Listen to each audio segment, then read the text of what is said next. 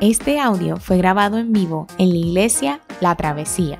Nos alegra que puedas utilizar este recurso y esperamos que sea de bendición.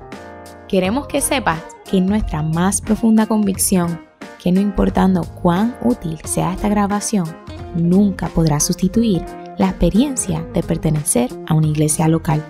Sería un placer tenerte junto a nosotros en la travesía, pero de no poder ser así, nos gustaría ayudarte a encontrar una congregación donde puedas pertenecer y servir. Una vez más, nos alegra que puedas utilizar este recurso.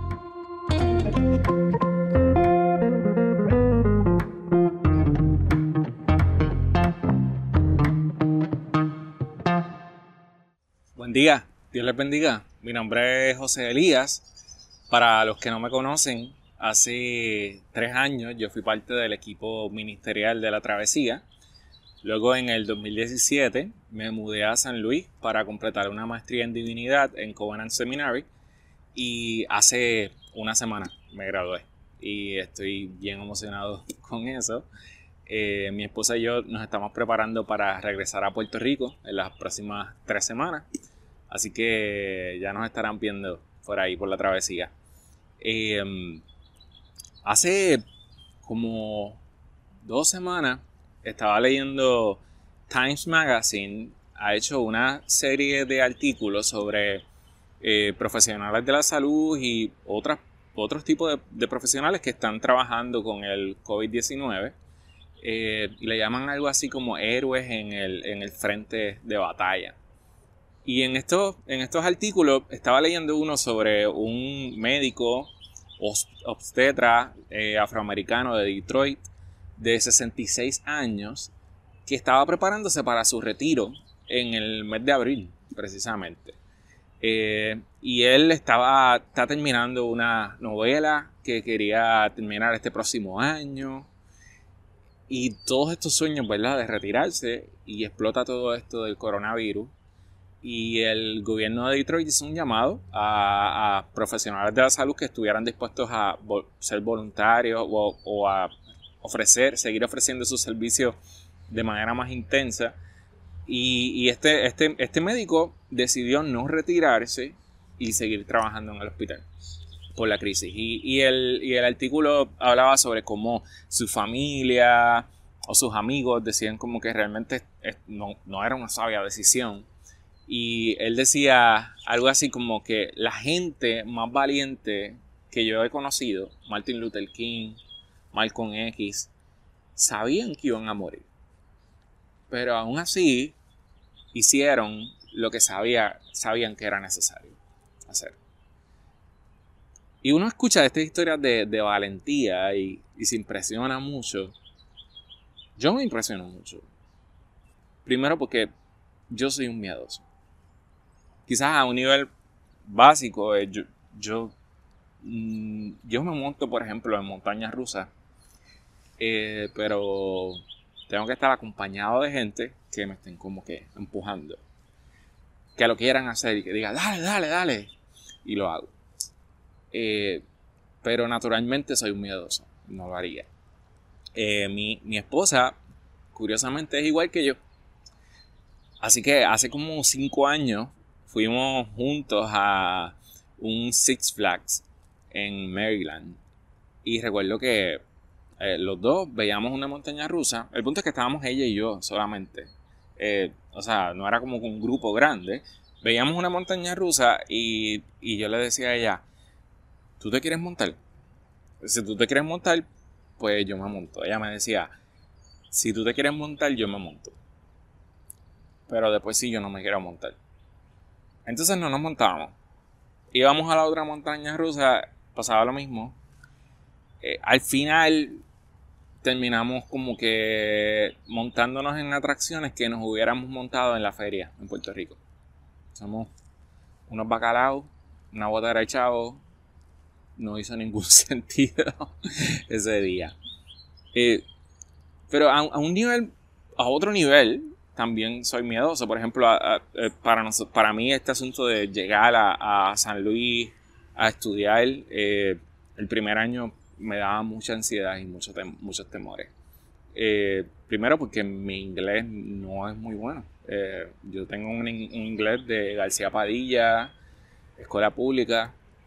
Y con el tiempo uno, uno se va enfrentando sus miedos y va descubriendo qué, es bueno para, para obtener valor. Y, con el tiempo uno se va, eh, o sea, va venciendo cosas. Pero, pero uno vive con muchos miedos. Y precisamente ahora, en este tiempo de, del virus y demás, eh, hay, vivimos con mucha ansiedad, vivimos con mucha incertidumbre de qué va a pasar con nuestros trabajos, qué va a pasar con nuestra familia. Y lo que yo quiero que tratemos de contestar en el día de hoy es cuál es la receta para vivir con valentía. Y el salmo que vamos a considerar hoy, el salmo 27, es precisamente un salmo de valentía, un salmo de confianza. Y este salmo nos da una receta para vivir con valentía. Leemos el salmo 27. Jehová es mi luz y mi salvación. ¿De quién temeré? Jehová es la fortaleza de mi vida. ¿De quién he de atemorizarme? cuando se juntaron contra mí los malignos, mis angustiadores y mis enemigos, para comer mis carnes, ellos tropezaron y cayeron. Aunque un ejército acampe contra mí, no temerá mi corazón. Aunque contra mí se levante guerra, yo estaré confiado. Una cosa he demandado a Jehová, esta buscaré que esté yo en la casa de Jehová todos los días de mi vida para contemplar la hermosura de Jehová y para inquirir en su templo. Porque Él me esconderá en su tabernáculo en el día del mal. Me ocultará en lo reservado de su morada. Sobre una roca me pondrá en alto. Luego levantará mi cabeza sobre mis enemigos que me rodean y yo sacrificaré en su tabernáculo sacrificios de júbilo. Cantaré y entonaré alabanza a Jehová. Oye, oh Jehová, mi voz con que a ti clamo. Ten misericordia de mí y respóndeme. Mi corazón ha dicho de ti, buscad mi rostro. Tu rostro buscaré, oh Jehová. No escondas tu rostro de mí. No apartes con ira a tu siervo mi ayuda ha sido tú. No me dejes ni me desampares, Dios de mi salvación. Aunque mi padre y mi madre me dejaran, me dejaran, con todo Jehová me recogerá. Enséñame, oh Jehová, tu camino, y guíame por senda de rectitud, a causa de mis enemigos. No me, entregues a la voluntad de mis enemigos, porque se han levantado contra mí testigos falsos, y los que respiran crueldad hubiera yo desmayado si no creyese que veré la bondad de Jehová en la tierra de los vivientes. Aguarda a Jehová, esfuérzate y aliéntese tu corazón. Sí, espera a Jehová. Dios, te damos gracias por, tu palabra. Eh, nos acercamos a ella con, solemnidad, nos acercamos con, abriendo nuestros corazones. Eh, para que eh, ministre a, nuestros temores y también con disposición de hacer lo que ella nos pide que hagamos. En el nombre de Jesús, oramos. Amén. ¿Cuál es la receta para vivir con valentía? Eh, el verso 1 de este salmo es una de las declaraciones de confianza más emblemática eh, de, la, de la escritura. Dice, Jehová es mi luz y mi salvación. ¿De quién temeré? Jehová es la fortaleza de mi vida. ¿De quién he de atemorizarme? Él está diciendo, este es el estado en, en que yo defino la realidad.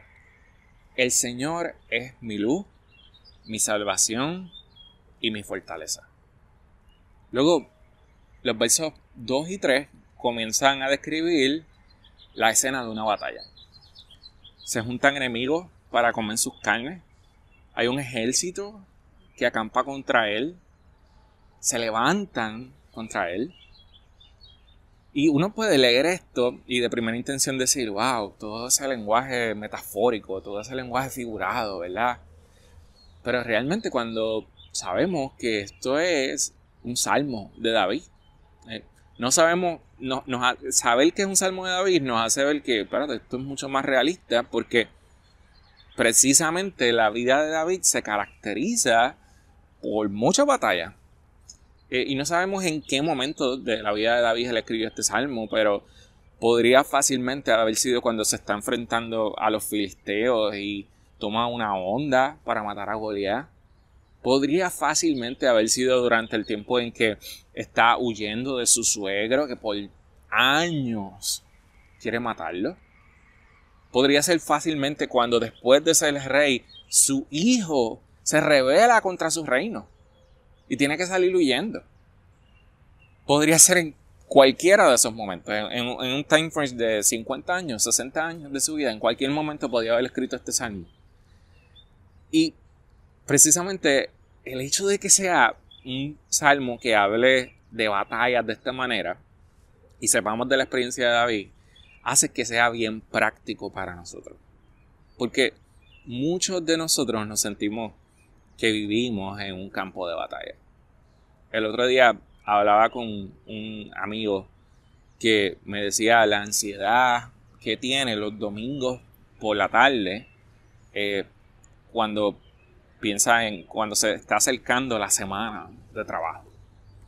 Eh, y, esto hace que este salmo sea particularmente práctico porque David, cuando yo estoy, eh, David está diciendo, cuando yo estoy en el campo de batalla, cuando yo siento esa ansiedad de la batalla y la cosa se pone bien fea, yo puedo sentirme confiado y no estar ansioso porque Jehová es mi defensor. Cuando yo era prepa en, high school, em, yo recuerdo esta, esta ansiedad de ser prepa y que te tiran huevos y te tiran bombas de agua y te tiran barbasol.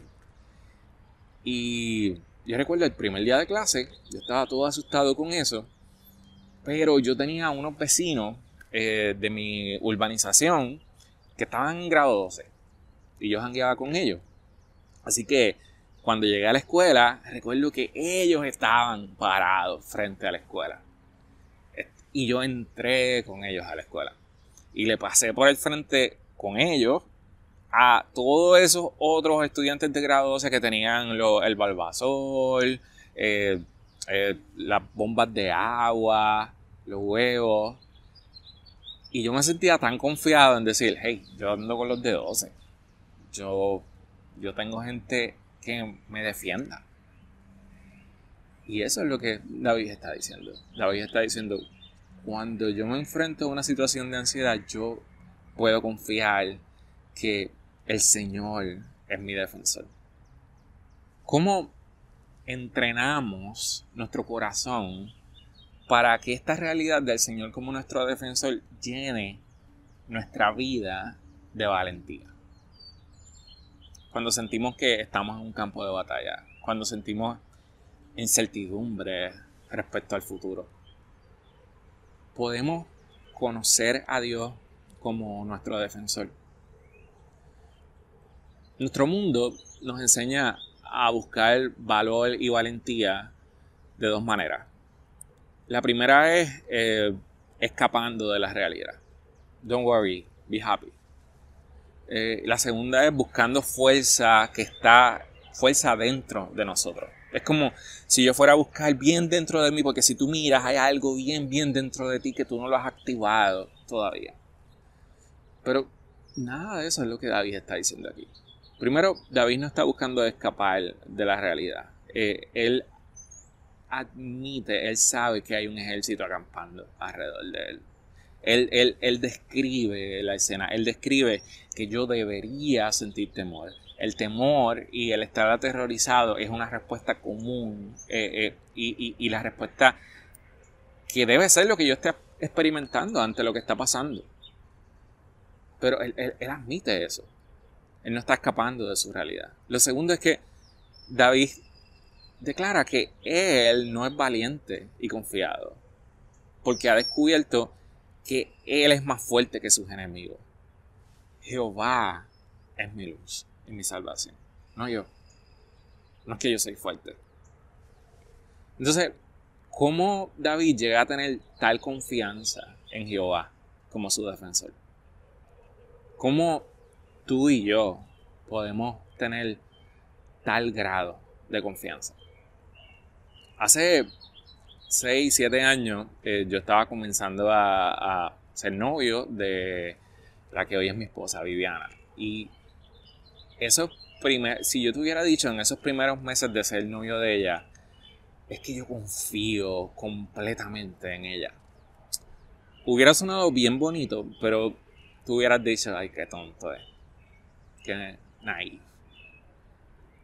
Pero si ahora, 6, 7 años después, viviendo con ella, ella conociendo mis inseguridades, conociendo cosas de mí que son bien vergonzosas, y yo viendo su lealtad a mi vida y su amor, si yo te digo, yo confío en ella, es, es bien, bien, bien apropiado decir que yo confío en ella.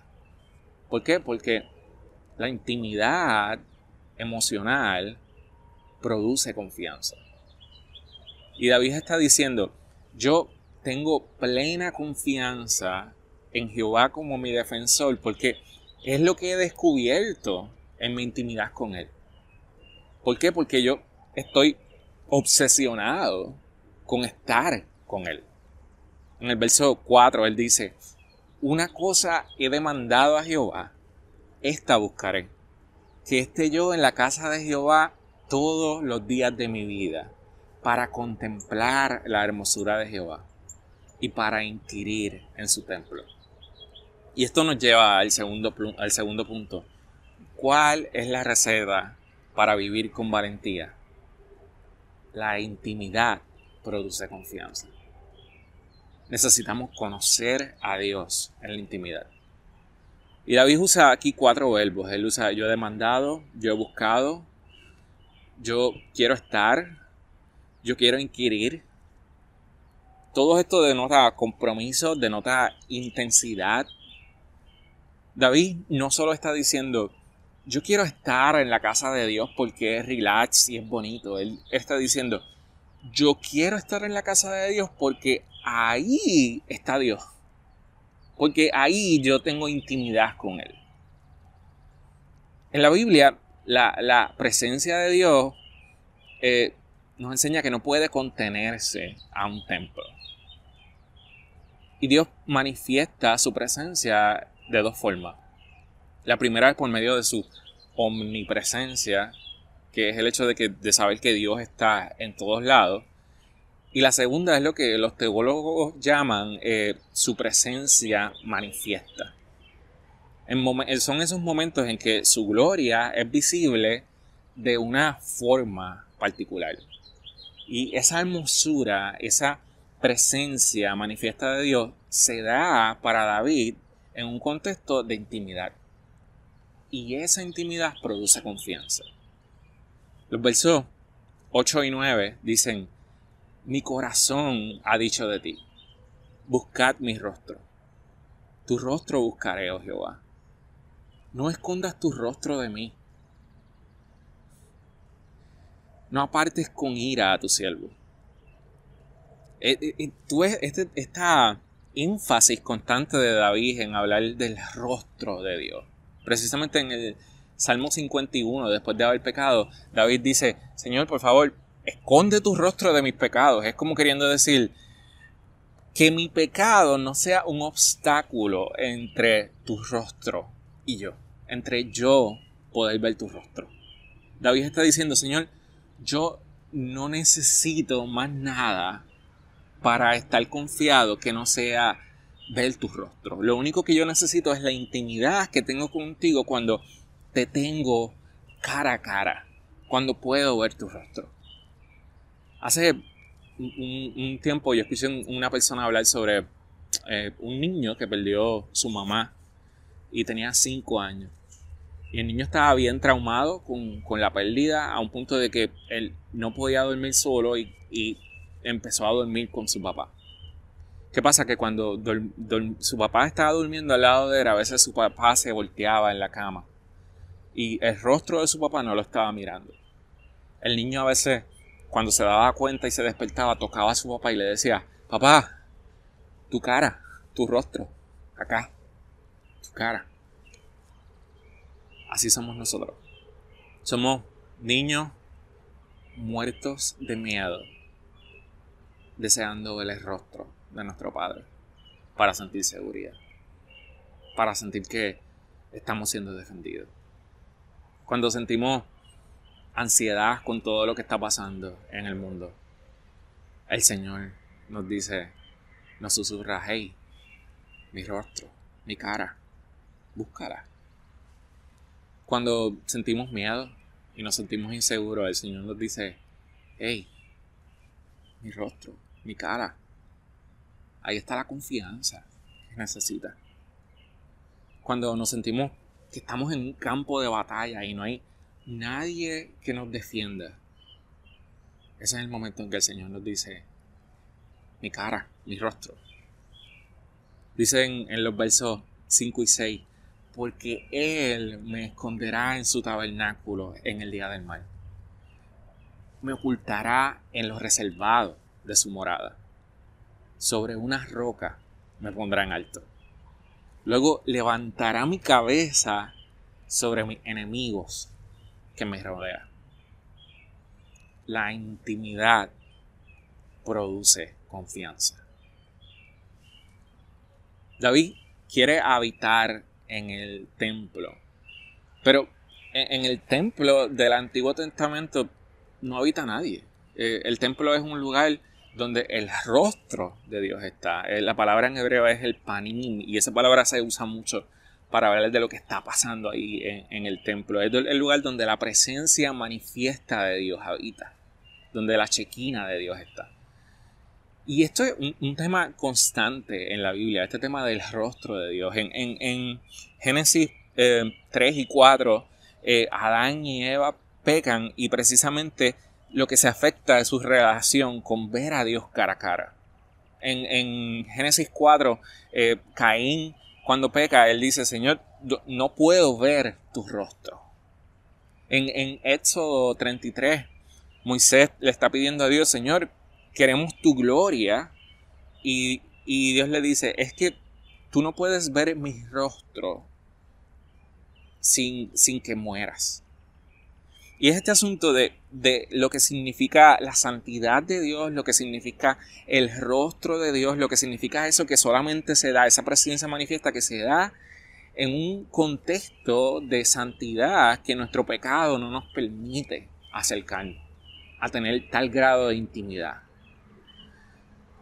Pero Adán, ni Moisés, ni David sabían algo que tú y yo sabemos y podemos tener seguridad. En Colosenses 1 eh, dice que en Cristo nosotros tenemos el rostro del Dios invisible, la cara, la imagen del Dios invisible. En, en Juan 1, el evangelista está hablando sobre, sobre, sobre haber sido testigo de Cristo y él dice, y nosotros vimos, vimos su gloria. Vimos su gloria como la del unigénito del Padre, lleno de gracia y de verdad. En 2 de Corintios 3, Pablo está hablando sobre la obra del Espíritu en nuestra vida y dice, pero nosotros con un rostro descubierto, contemplando como un espejo la gloria del Señor, estamos siendo transformados a su imagen. Tú y yo podemos disfrutar de ese rostro de Dios, de esa intimidad con Dios, de esa presencia manifiesta de Dios, no porque nosotros seamos perfectos, sino por medio de la obra de Cristo. Podemos tener intimidad con Él es allí donde encontramos toda la valentía que necesitamos para enfrentar nuestros temores. David sigue diciendo en el verso 10, aunque mi padre y mi madre me dejaran, con todo Jehová me recogerá. Y luego dice en el verso 13, hubiera yo desmayado si no creyese que veré la bondad de Jehová en la tierra de los vivientes. David está diciendo, si conocer al Señor como mi defensor y, y tener intimidad con Él, fuera solamente una realidad del, del futuro, algo que yo voy a ver en el futuro, una realidad escatológica, yo no podría vivir. Yo hubiera desmayado.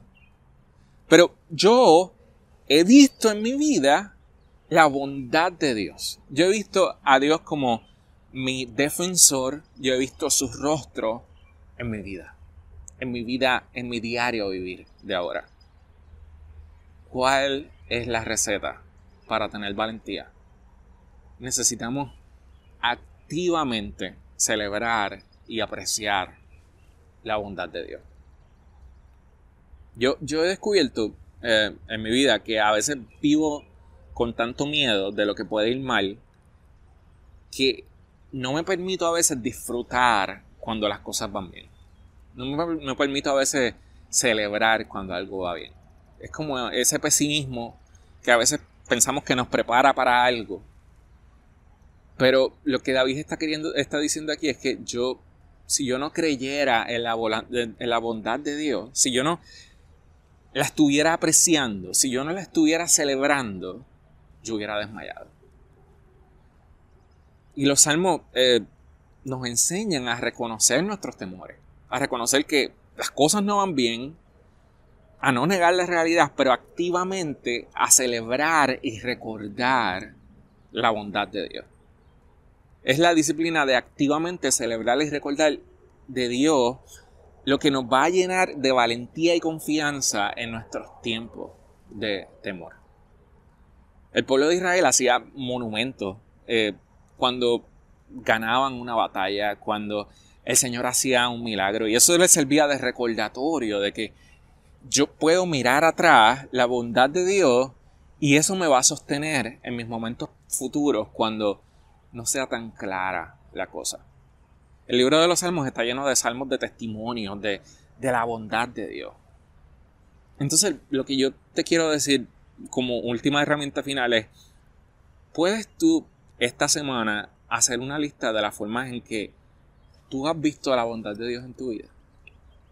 No solo en tu vida, sino en la vida de los que te rodean, en la vida de tu comunidad. ¿Qué señales hemos visto en nuestra vida de que el Señor ha sido nuestro defensor? ¿Qué monumentos podemos levantar eh, que sirvan de recordatorio a nuestra vida de que el rostro del Señor ha estado con nosotros? Si nosotros no cosechamos una disciplina de recordar y celebrar la bondad de Dios, vamos a vivir constantemente con memoria corta y miedo tenemos que buscar maneras de agradecer, de celebrar, de recordar. Con, mi esposa es algo que nosotros a veces estamos pasando por, por, situaciones malas y de momento vamos a orar y decimos, Señor, tú has sido fiel anteriormente. El año pasado estábamos orando por esto, por esto, por esto, y tú has sido fiel, así que no tenemos por qué dudar de que tú vas a seguir siendo fiel en este momento nosotros creemos en la bondad de Dios. Nosotros celebramos y recordamos activamente tu bondad. Y eso nos va a sostener y nos va a dar valentía en el futuro. En Lord of the Rings eh, hay un, un, personaje que se llama Pippin, es uno de los hobbits. Y, en, al, final de, uno de los libros, él está parado eh, en las puertas de una ciudad y entra, eh, la, ciudad va a ser destruida. Entra, hay una guerra, entra el, mago malo, el, brujo malo y atraviesa la puerta y está a punto de destruir la ciudad. Y a lo lejos, Pippin, este hobbit, escucha las bocinas, eh, los cuernos de los, los que se llaman los jinetes de Rohan, que vienen a defenderlo, a él y a la ciudad. Y al final la ciudad se salva. Y el autor de, Lord of the Rings, eh, Tolkien, él dice que el resto de su vida, Pippin, este joven, siempre que escucha, un sonido parecido al de esas bocinas, al de los cuernos de esos jinetes, no puede hacer otra cosa que llorar. Podemos vivir nosotros con tal grado de gratitud por la bondad de Dios. De tal forma que eso marque nuestra vida y nos llene de valentía en el futuro. Yo creo que sí. Oremos. Señor, eh, gracias porque te podemos conocer como nuestro defensor. Gracias porque por medio de Cristo eh, podemos tener intimidad contigo. Gracias por, por tu bondad. Nosotros creemos en tu bondad. Enséñanos, Dios, a, a celebrar tu bondad, Señor. Y entrena nuestro corazón, Señor, con estas verdades para que no tema en los momentos de dificultad. En el nombre de Jesús, oramos. Amén.